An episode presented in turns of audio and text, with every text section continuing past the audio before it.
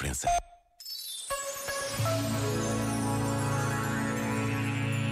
Afirmou o Papa Francisco: Estou convicto de que o diálogo entre crentes e não crentes sobre questões fundamentais da ética, da ciência e da arte e sobre a busca do significado da vida é um caminho para a construção da paz e para o desenvolvimento humano integral. A tecnologia é de grande ajuda para a humanidade. Pensemos nos incontáveis progressos nos campos da medicina, da engenharia e das comunicações.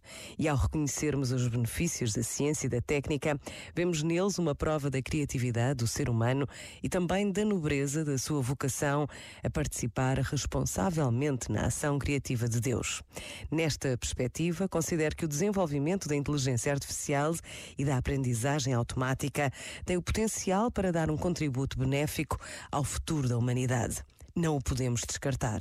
Estou certo, todavia, que este potencial só se realizará se houver uma vontade coerente da parte daqueles que desenvolvem as tecnologias para agir de maneira ética e responsável.